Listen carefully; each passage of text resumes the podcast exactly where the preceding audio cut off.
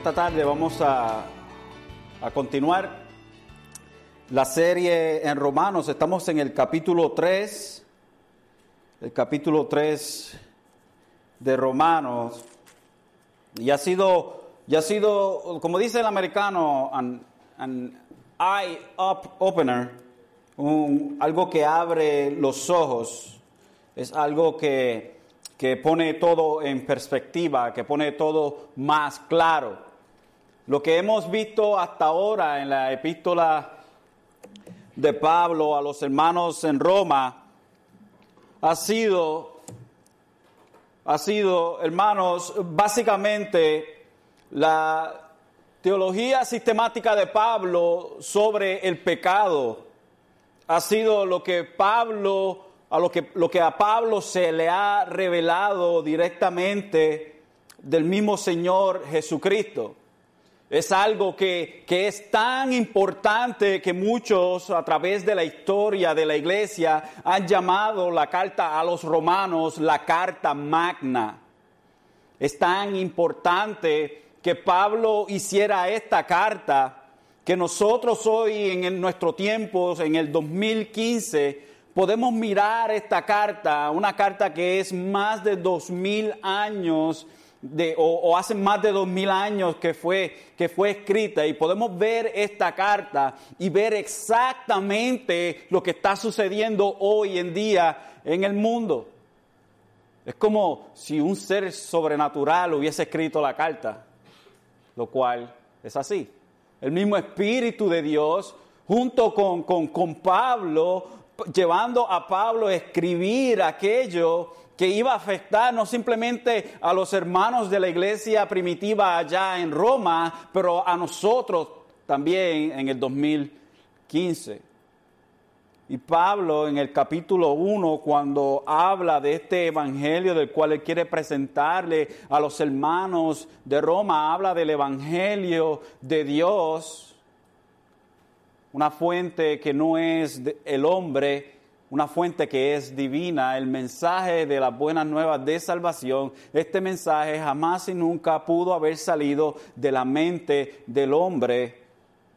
También este mensaje es desde antes, donde los profetas, donde las escrituras del Viejo Testamento, donde los escritos de Moisés, el Pentateuco, los libros de sabiduría y los libros de historias, todos nos apuntan hacia un evento en donde el Hijo de Dios mismo iba a tomar el lugar de nosotros como pecadores. Y estas son las buenas nuevas. Las buenas nuevas de salvación que el Hijo de Dios iba a tomar el lugar de pecadores. Jesucristo muriendo en la cruz del Calvario, derramando la sangre que nosotros debíamos derramar. Él tomó en sí la vergüenza de la cruz, tomó en sí la maldición de la cruz, porque, porque dice la palabra que maldito el hombre que muere en la cruz. Así que Jesucristo toma la maldición de la cruz por nosotros. Y ese gran mensaje no simplemente termina en la muerte de Jesús, pero que continúa diciendo que al tercer día resucitó de entre los muertos. Ese, ese, ese, ese mensaje, ese, ese anuncio es como si tuviera un, vendedor de periódicos en la carretera diciendo, extra, extra, las buenas nuevas. Jesucristo murió en la cruz. Jesucristo resucitó al tercer día. Buenas nuevas. Hay un camino de nuevo a Dios y es a través de Jesucristo. Ese es el Evangelio. Y en, este, en esta declaración, donde se declara que el Hijo de Dios toma el lugar de pecadores, aquí se demuestra el poder de Dios. El poder de Dios se demuestra en este anuncio de las buenas nuevas. En las buenas nuevas, en el Evangelio, se demuestra el poder de Dios. Como dice Pablo, porque no me avergüenzo del Evangelio, pues es el poder de Dios para la salvación. las buenas nuevas de salvación para el hombre. Sin embargo, Pablo no quiere dejarlo ahí simplemente, pero quiere demostrar el por qué las buenas nuevas son necesarias. Entonces se lanza hacia, hacia el, el arduo trabajo de construir el edificio que demuestra la pecaminosidad del hombre. El hombre es pecador delante de Dios, desde los paganos, gentiles, griegos, hasta los judíos, todos son pecadores. Y cuando vemos en el capítulo 3, comenzando del, del versículo 9, vemos como Pablo dice, entonces, que ¿Somos nosotros mejores que ellos? ¿Somos nosotros mejores que ellos? De ninguna manera. No, no, no. De ninguna manera. Porque ya hemos denunciado o hemos puesto en el estrado del acusado que tanto judíos como griegos están todos bajo pecado. Están todos bajo pecado. Pablo, pero ¿por cómo tú puedes decir que todos están bajo pecado? ¿Qué, ¿Qué, evidencia tienes tú, Pablo, para decir que todo el mundo, tanto griegos como judíos, están en pecado? ¿Cómo puede ser? Pero Pablo no simplemente está diciendo aquí que el hombre está en pecado. Pablo está yendo aún mucho más profundo. Está el hombre bajo el dominio del pecado. El hombre está dominado por el pecado. El hombre no puede hacer su voluntad. El hombre hace todo lo que el pecado le dice que haga y hasta aquellas buenas obras que nosotros como seres humanos percibimos que son buenas obras de filantropía, en donde nosotros le damos al pobre comida, en donde nosotros le damos al necesitado, donde nosotros ayudamos aquí y allá, hasta estas obras son pecados delante de Dios. Y uno dirá, pero ¿por qué entonces estas cosas que parecen ser buenas, por qué son pecados? Si es bueno ayudar al prójimo, son pecados porque son hechas fuera de la fe de Dios. Entonces el objeto no es la gloria a Dios, sino que el objeto es un sentimiento bueno sobre la persona la cual está dando esa buena obra.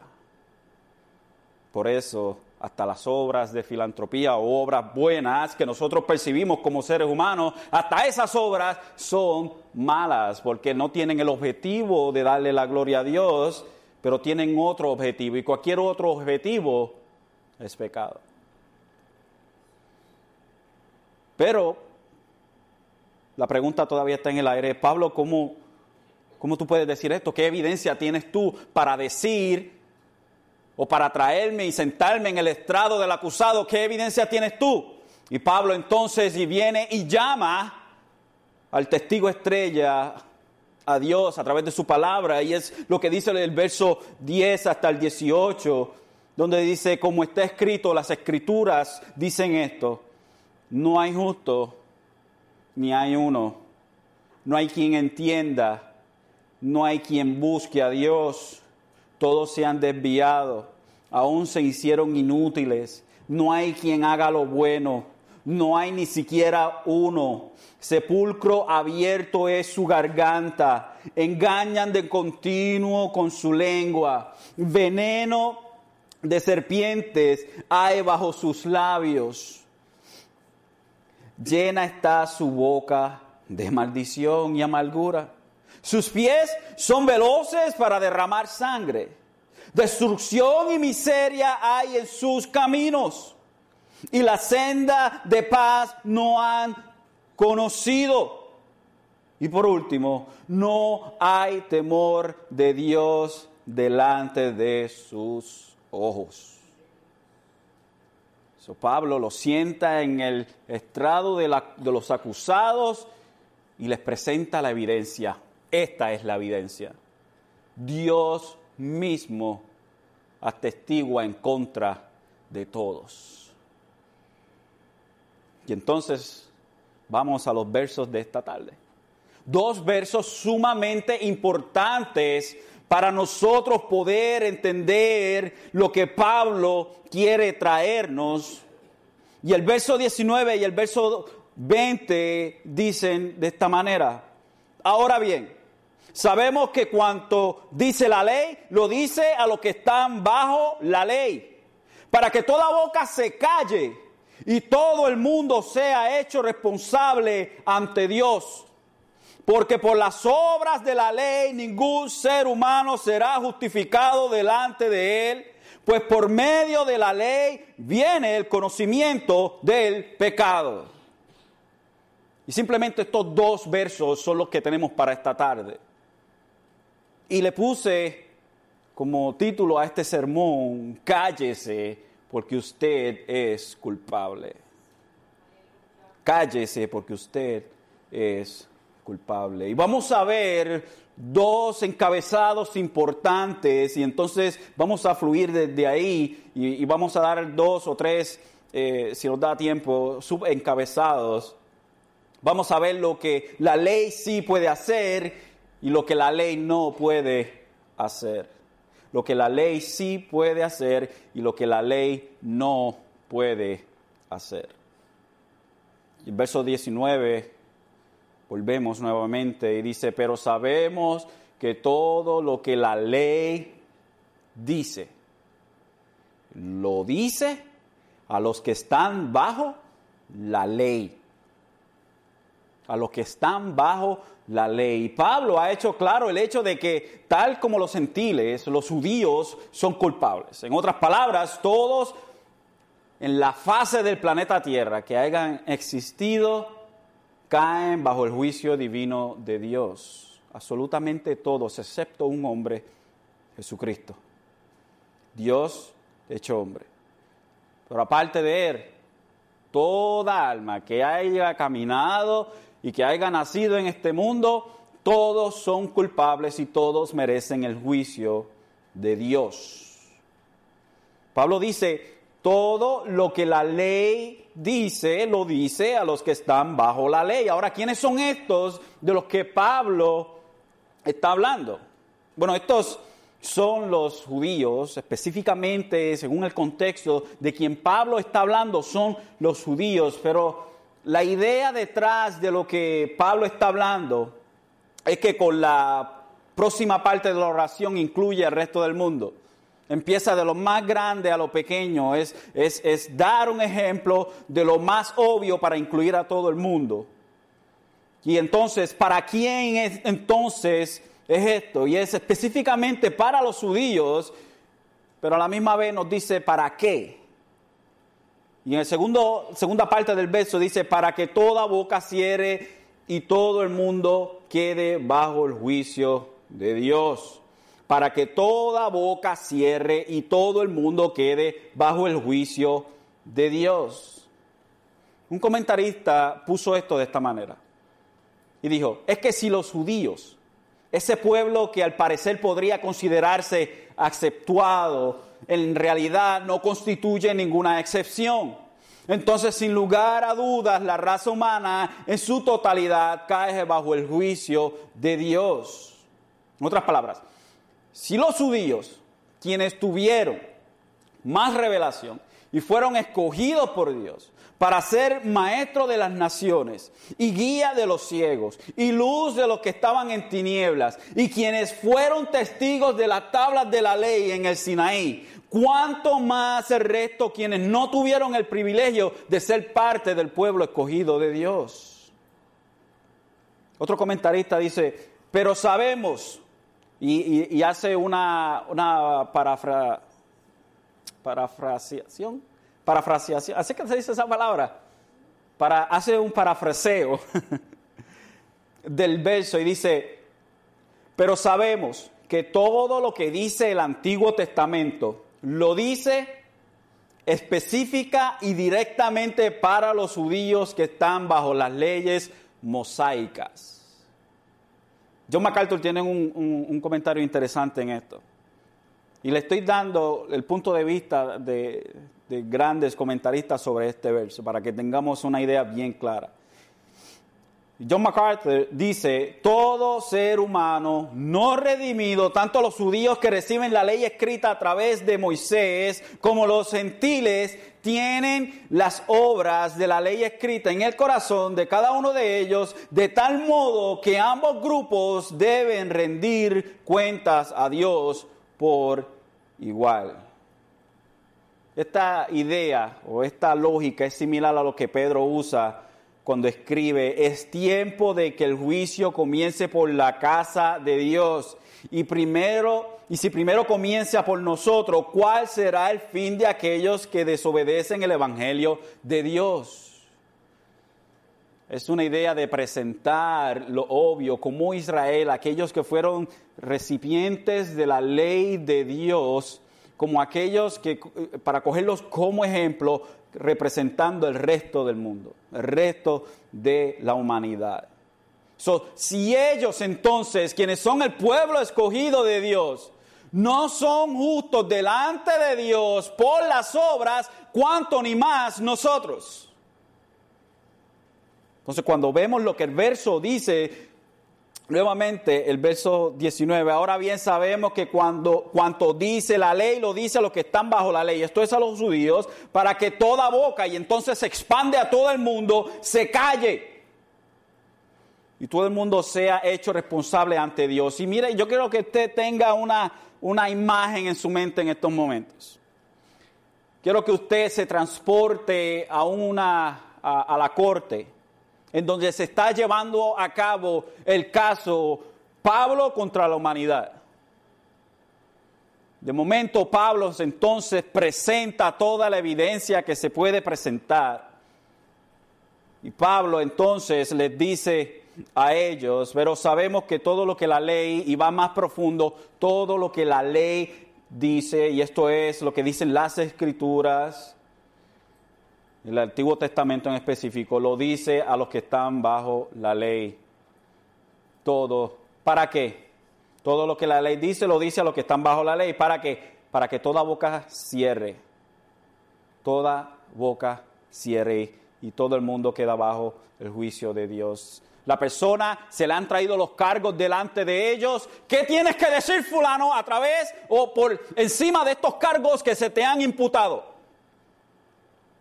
¿Qué puedes decir sobre estos cargos? Y podemos insertar el sonido del grillo. Absolutamente nada. Fulano de tal se te está acusando de esto y de esto. ¿Qué puedes decir de ti mismo? Nada. Toda boca se cierra, todo el mundo se calla porque todo el mundo es culpable. Interesante, ¿no? Cómo Pablo pone todo esto. Pero no simplemente se queda ahí. Vamos a ver lo que la ley no puede hacer. Lo que la ley no puede hacer. Y el verso 20 dice, ya que por las obras de la ley ningún ser humano será justificado delante de él, porque por medio de la ley es el conocimiento del pecado. Lo que la ley no puede hacer, lo primero que la ley no puede hacer es que no puede justificar al hombre. La ley no puede justificar al hombre. Y aquí quiero citar uno de los versos del sermón de la semana pasada. La semana pasada di este verso, pero quiero citarlo porque quiero restablecer la idea que Pablo está diciendo a través de este verso en Job 25. Job 25 capítulo, perdón, Job capítulo 25 verso 4 al 6, donde dice, ¿cómo pues se justificará el hombre para con Dios? ¿Cómo se justificará el hombre para con Dios? ¿Cómo será el hombre justificado? ¿Cómo el hombre se va a presentar perfecto delante de Dios? ¿Y cómo será limpio el que nace de mujer? La pregunta es hecha porque todo el que nace, nace en pecado. ¿Cómo puede el hombre nacer limpio? ¿Cómo puede nacer el hombre sin pecado? Y son preguntas retóricas en, las cuales la contestación ya es implícita. ¿Cómo puede se justificar al hombre para con Dios? Pues no puede. ¿Cómo será limpio el hombre que nace de mujer? Pues no nace limpio. He aquí que ni aún la misma luna será resplandeciente. Ni la, misma luna será resplandeciente, ni las estrellas son limpias delante de sus ojos. Si delante de Dios la luna, que no es pecadora, ni las estrellas no son pecadoras porque son objetos inanimados, si estas cosas no son limpias delante de Dios, cuánto ni más el hombre que nace en pecado y no es recto y justo delante de Dios. Cuánto menos el hombre, y dice aquí que es en la Reina Valera dice un gusano, en la Biblia de las Américas dice es larva y el Hijo del Hombre también gusano. Si el hombre, como dice aquí en el libro de Job, si el hombre es un gusano y una larva, ¿cómo el hombre entonces puede ser justo delante de Dios? Yo puedo decir que a través de la ley, jamás y nunca el hombre va a poder justo ser justo delante de Dios. La ley jamás puede justificar al hombre. La ley no puede presentar al hombre justo, limpio, recto delante de Dios. Lo que la ley exige, lo que la ley exige jamás y nunca le puede llevar a usted a ser justo delante de Dios. Y Pablo nos explica. So, la ley no puede justificar. ¿Y por qué? ¿Por qué la ley no puede justificar al hombre? ¿Por qué la ley no puede hacer el hombre santo, recto y justo delante de Dios? Pues Pablo nos dice. Porque por medio de la ley es el conocimiento del pecado. Porque la función de la ley no es de justificar el hombre. La, la, función de la ley es de presentar al hombre, de darle conocimiento al hombre del pecado. No es una función de que la ley está rota, de que la ley no sirve. No, la ley es buena, es perfecta. La razón es que la ley, por la razón la cual la ley no nos puede justificar delante de Dios, es porque Dios no le dio esos atributos a la ley no es la función de la ley. ¿Por qué usted no es un carro? Porque usted no es un carro. Porque Dios lo hizo una persona. Porque usted no es un ave. Porque Dios no le dio a usted ser ave. La ley nos presenta a nosotros lo que es pecado. Esa es su función. Es de presentar los estandartes de Dios y presentarlos delante de nosotros y nos dice, vive a ese estandarte. Y ahí es donde nosotros decimos, wow, yo no puedo hacer eso. Wait, what? ¿Cómo es que, que, yo tengo que hacer como dice eso que está ahí? Yo no puedo hacer eso. El corazón humilde y humillado dice, yo no puedo hacer eso, alguien tiene que hacer eso por mí, yo no puedo llegar a hacer eso. Pero el corazón orgulloso dice, todo eso es lo que hay que hacer. Vamos a empezar entonces. Vamos a trabajar para hacer y llegar al estandarte de Dios. Ese es el corazón orgulloso. Pero el corazón humilde dice, yo no puedo hacer eso. El estandarte de Dios es muy grande. Es demasiado para mí. No puedo. La escalera es demasiado de alta. Y al fin y al cabo, el que trata de subir la escalera, que es bien alta, como el que no la puede subir, los dos están en el mismo problema. Imagínense esto, voy ponerlo de esta manera quiero dar, quiero ir a Puerto Rico y quiero ir a Puerto Rico de un salto. Quiero brincar desde aquí hasta Puerto Rico. Y voy a entrenar como loco. Voy a entrenar por cinco años para dar un salto desde Massachusetts hasta Puerto Rico. Voy a ir allí a la playa de Cape Cod y voy a dar un salto hasta Puerto Rico. Y mucha gente quizás va a decir, wow, wow, es que esto es un espectáculo increíble. Este hombre se está entrenando para dar un salto de más de, yo no sé cuántas millas hay de aquí a Puerto Rico, tres mil algo y millas yo creo que hay. Un salto de tres mil millas. ¿Sabes qué? Yo quiero acompañar a ese hombre, yo quiero entrenar para también dar ese salto. Y de momento nos encontramos que hay como cinco personas que también quieren dar el salto conmigo. Y nos encontramos los cinco allí en la playa y uno de ellos, el primero, dice, yo voy a ir primero y voy a cruzar, voy a, voy a saltar desde aquí hasta Puerto Rico. Y se da de cuenta que salta más que tres pies. ¡Wow! Yo creía que iba a llegar hasta Puerto Rico. Viene otro y va, uy, salta seis pies. ¡Wow! Va el otro y salta nueve pies.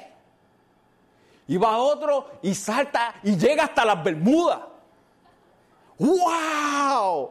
Llegó hasta las Bermudas de un salto. Va otro y salta y llega un poco más allá de las Bermudas. ¿Qué tienen todos en común?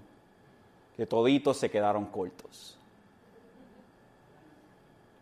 El estandarte es perfecto. El estandarte es dar un, un brinco desde aquí hasta Puerto Rico. Y ninguno de ellos llegó. Ninguno de ellos. Tal como el que brincó tres pies, como el que brincó las mil y pico de millas, se quedaron cortos del estandarte. Y los tres o los cinco son iguales de culpables delante de Dios. So, la ley nos enseña a nosotros la inhabilidad de nosotros llevar a cabo la perfección de Dios porque somos pecadores. Somos imposiblemente o somos imposiblemente somos incapacitados por completo para llevar el estandarte de Dios. Vaya conmigo a Éxodo capítulo 20. Les voy a enseñar lo que quiero decir. Éxodo capítulo 20.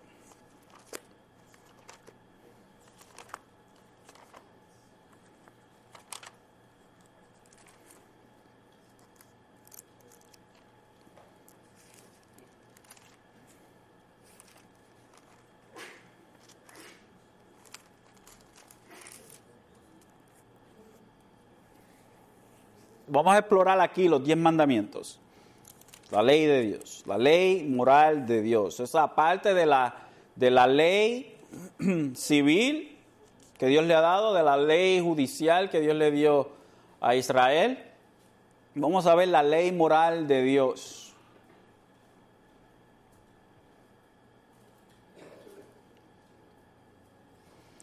Éxodo capítulo 20. Y aquí está Israel, después de haber salido de Egipto, están en el desierto, a los pies del monte Sinaí, y Dios le está dando las tablas de los diez mandamientos a Moisés, se las da y se las declara, entonces se las va a declarar al pueblo. Y el verso 1 dice, y habló Dios todas estas, todas estas palabras diciendo, yo soy el Señor tu Dios que te saqué de la tierra de Egipto, de la casa de servidumbre. No tendrás dioses delante de mí. ¿Qué? No tendrás dioses delante de mí. No te harás ídolo, ni semejanza alguna de lo que está arriba en el cielo, ni abajo en la tierra, ni en las aguas debajo de la tierra. ¿Por qué Dios dijo que no se hiciera imagen de él? Dios dijo que no se hiciera imagen de Él porque no hay nada que pueda compararse a Él. Porque no hay forma a la cual nosotros podamos imaginarnos a Dios. El Hijo de Dios, Él le dio a conocer. Él es la forma de Dios, Jesucristo. Luego sigue diciendo no los adorarás ni los servirás, porque yo, el Señor tu Dios, soy Dios celoso, que castigo la iniquidad o el pecado de los, de los padres sobre los hijos hasta la tercera y cuarta generación de los que me aborrecen. Dios odia la idolatría, la odia. Cualquier cosa que nosotros ponemos antes que Dios es un ídolo. Y dice que él odia la, la iniquidad, y, o sea, y que castiga esa iniquidad, ese pecado hasta la cuarta generación. La gente dice, wow, que, que, wow, Dios es fuerte aquí. Pero mire la misericordia de Dios más adelante. Y muestro misericordia a millares a los que me aman y guardan mis mandamientos. Interesante, ¿no? Luego dice el verso 7, no tomarás el nombre del Señor tu Dios en vano. ¿Cuántos de nosotros no hemos tomado el nombre de Dios en vano? Porque el Señor no tendrá por inocente al que tome su nombre en vano. Estamos viendo el estandarte.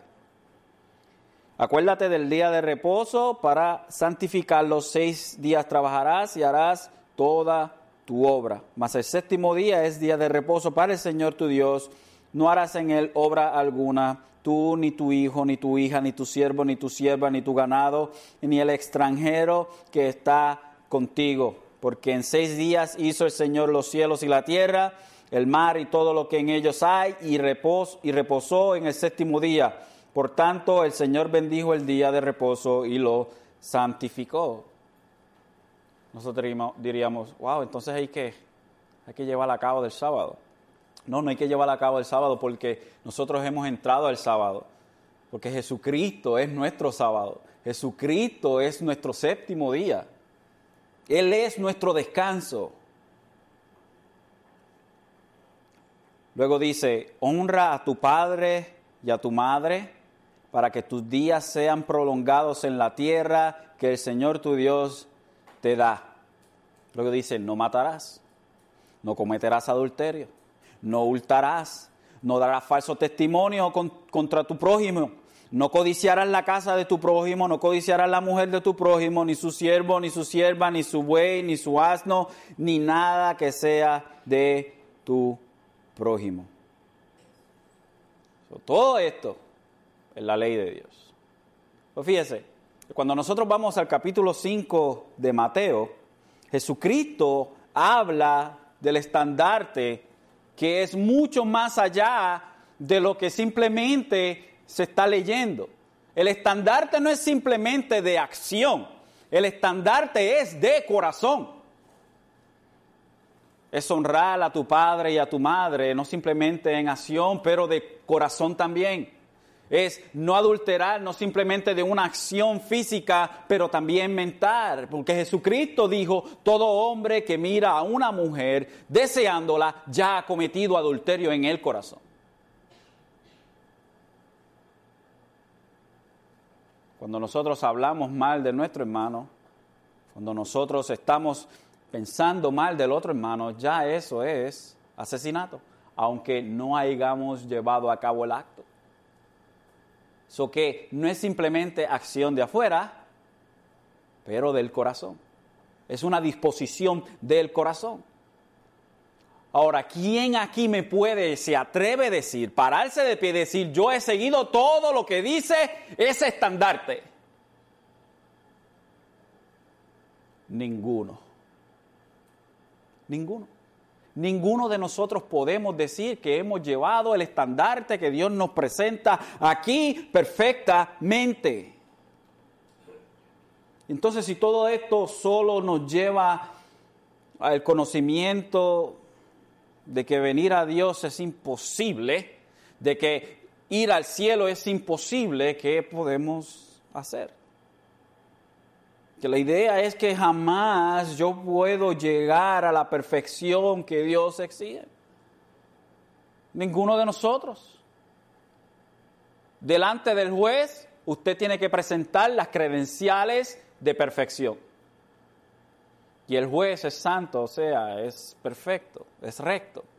Y como un juez recto, santo, perfecto y justo, él tiene que llevar a, a cabo justicia. Y si usted se presenta con crímenes en su bulto, tenga por seguro que un juez justo no le va a pasar la mano, sino que lo va a mandar a llevar la pena justa que usted le toca, porque si no, entonces ese juez no es justo. Todo hombre que se presenta delante de Dios con su propia justicia, con su propia rectitud, con sus propias obras que ha acumulado a través de su vida, entre comillas, se presenta en realidad desnudo delante de Dios y sin nada que lo cubra. Por ende, es echado tormento eterno. So, wow. El estandarte de Dios es perfección. Y la ley entonces nos presenta este gran problema. Eso es lo que hace la ley. La ley nos presenta con, esta, con este gran problema y para mí, como yo no soy matemático, ni nada de eso, me presenta con un problema de álgebra. Si me presentan ahora mismo un problema de álgebra, me voy a colgar.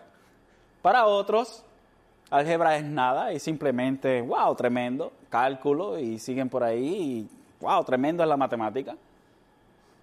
Pero el estandarte es demasiado de alto para mí yo no puedo llevar a cabo aquello que Dios exige de mí.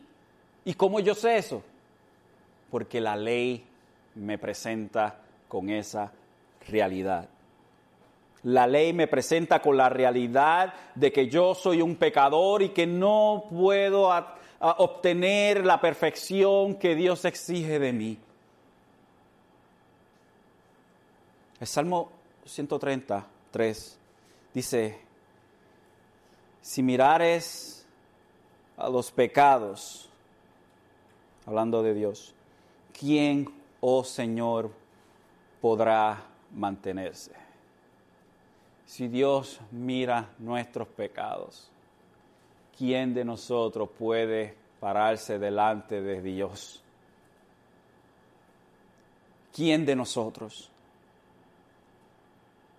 ¿Qué puede hacer? ¿Quién puede vivir un estándar tan alto? ¿Quién será aquel perfecto hombre? ¿En dónde está ese hombre perfecto?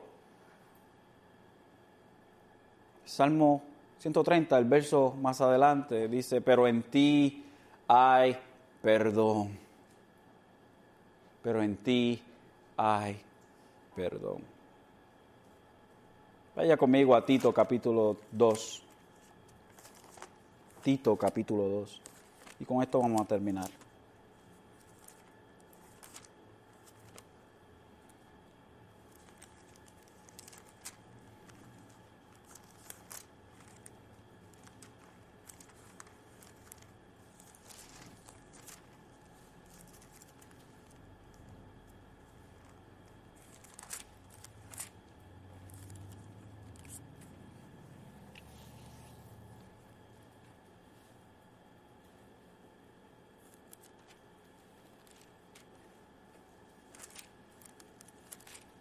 Tito capítulo 2.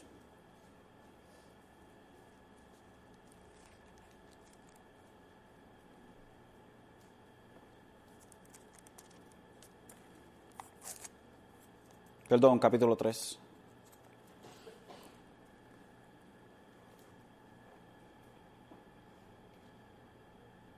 Mire qué hermoso es esto. Y esto le habla a aquellos que han sido regenerados pero presenta una realidad y una, una realidad muy concreta. Y es esto, dice el versículo 3 del capítulo 3 de Tito, porque nosotros también en otro tiempo éramos necios, o sea, éramos torpes, testarudos, desobedientes, extraviados, esclavos de deleites y placeres diversos, viviendo en malicia y envidia aborrecibles y odiándonos unos a otros. Pero cuando se manifestó la bondad de Dios, decía Martin Lloyd Jones, gracias a Dios pero por los peros en la, en la, en la palabra. Pero cuando se manifestó la bondad de Dios, nuestro Salvador, nuestro Salvador, y su amor hacia la, hacia la humanidad, Él nos salvó. No por obras de justicia que nosotros hubiéramos hecho, no, sino conforme a su misericordia por medio del lavamiento de la regeneración y la renovación por el Espíritu Santo que Él derramó sobre nosotros abundantemente por medio de Jesucristo nuestro Salvador, para que justificados por su gracia fuésemos hechos herederos según la esperanza de la vida eterna. Nosotros, hermanos, fuimos salvos por la gracia y misericordia de Dios, que fue derramada, derramada en nosotros a través de Jesucristo, quien a través del Espíritu Santo nos regeneró. Y eso fue simplemente por bondad de Dios, fue simplemente porque así Dios le plació, no porque llevamos a cabo la ley de Dios y no fuimos salvados para, para llevar a cabo la ley de Dios, porque es imposible, somos pecadores. Simplemente el mero hecho de uno fallar en uno de los mandamientos, en una de las exigencias de la ley, ya nos hace culpables de toda la ley.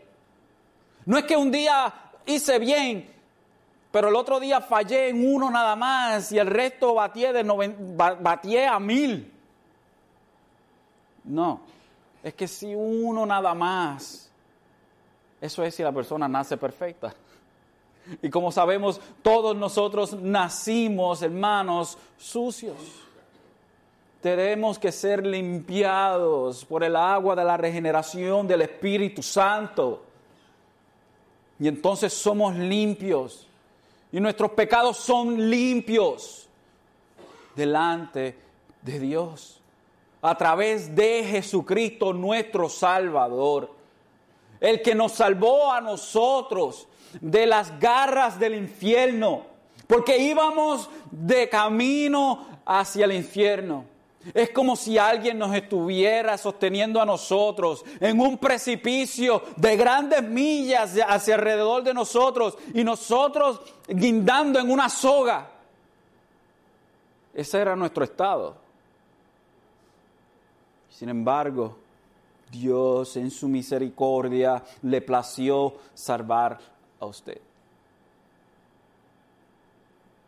Y si aquel que no conoce a Dios puede decir, yo no puedo llevar a cabo el estandarte de Dios, yo no soy bueno, yo delante de Dios estoy sucio y necesito ser limpio.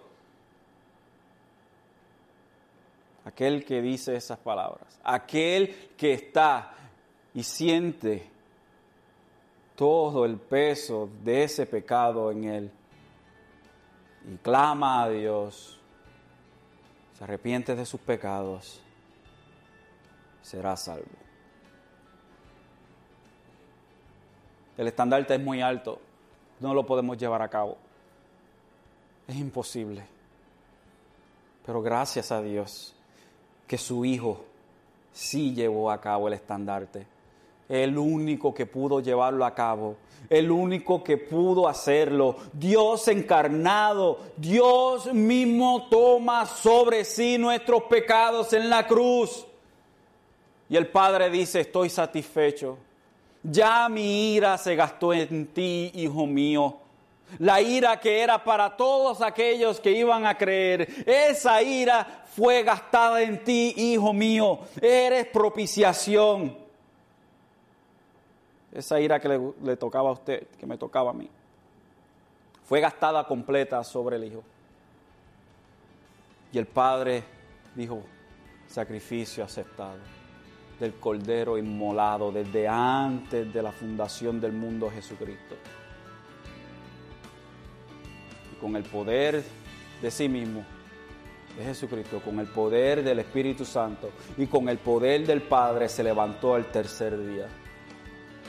Y hoy podemos decir nosotros, gracias Padre por el trabajo de tu Hijo Jesucristo.